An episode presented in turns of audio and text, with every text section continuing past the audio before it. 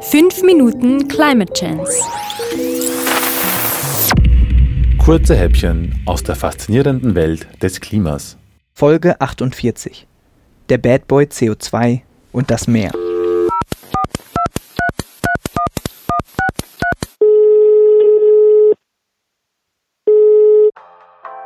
Herzlich willkommen bei der 5MCC Klima Hotline. Wir geben Rat bei Klimafragen. Haben Sie eine Frage zum Klimawandel allgemein, dann drücken Sie bitte. Ja, ja, ja, eins, ich weiß schon, eins. Wenn Sie eine Frage Eins. Sie werden in Kürze mit der nächsten freien Leitung verbunden. Bitte einen Augenblick Geduld. Ah, wie lange dauert das denn noch? 5 MCC Klima Hotline, Alexandra am. Alexandra, ich musste sofort wieder anrufen. Ich habe da ein Detail gehört vorhin und ich kenne mich aber einfach noch nicht aus. Gustav? Was gibt's denn jetzt schon Ah. wieder? Also, Alexandra, Sie meinten vorhin, in den Ozeanen sei so viel mehr CO2 wie in der Luft gespeichert. Und dass die Meere immer mehr davon aus der Atmosphäre aufnehmen. Wenn Wasser Kohlenstoffdioxid aufnimmt, dann wird da draus doch Soda, Sprudelwasser. Müssen die Fische dann nicht ständig rülpsen? Das wäre ja furchtbar. Aber keine Sorge, Herr Gustav. Sprudeln wird so schnell sicher nicht.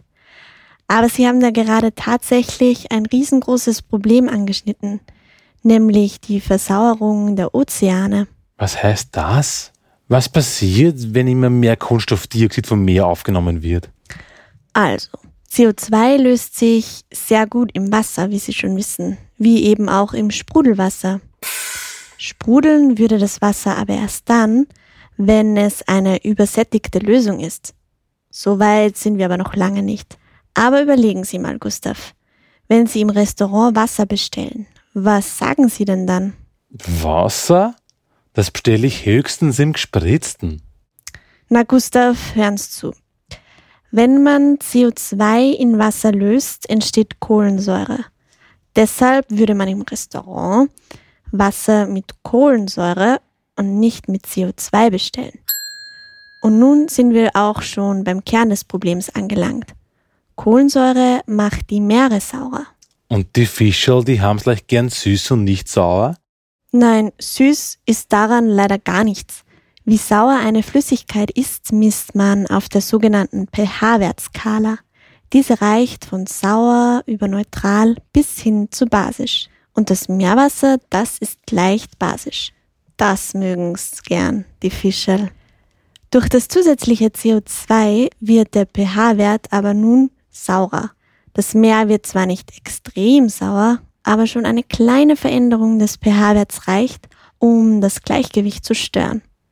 Der CO2-Anstieg in der Atmosphäre bringt also das chemische Gleichgewicht der Ozeane ordentlich durcheinander. Katastrophe. Aber was machen die Lebewesen im Meer dann? Die können ja nicht einfach schnell Lungen und Füße entwickeln oder so und an Land gehen. Ja, für viele hat die Säure im Wasser leider wirklich ziemlich drastische Folgen. Viele Tiere brauchen nämlich für den Aufbau von ihren Schalen und Knochen Kalk. Zum Beispiel Muscheln oder Schnecken, Korallen und so weiter und so fort. Das saure Wasser sorgt aber dafür, dass sie die benötigten Bauteile nicht zur Verfügung haben. Aber es fehlen nicht nur die Bausteine für ihre Panzer, auch der niedrige pH-Wert selbst macht ihnen das Leben schwer. Ihr Säurebasenhaushalt wird total durcheinander gebracht. Gescheit gemein. Und das Schrumpfen dieser Tiergruppe wirkt sich auch auf die Nahrungskette in den Meeren aus. Sie wissen schon, kleine Fische essen Plankton, große Fische essen kleine Fische. Auch in diesem Bereich kann man die Folgen einfach noch nicht abschätzen. Und auch der Mensch ist Teil dieser Nahrungskette. Alle Lebewesen der Erde sind miteinander verbunden. Die Meere sind eine wichtige Eiweißquelle für uns Menschen. Ja, ich sehe schon. Wir sollten besser auf unsere Meere aufpassen. Und sie außerdem auch noch besser erforschen.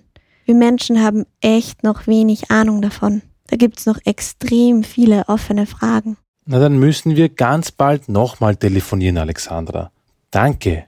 Bis bald und auf Wiederhören. Hm, auf Wiederhören, Gustav. Redaktion Franziska Herbst, Gesprochen von Alexandra Reichinger und Balduin Landl.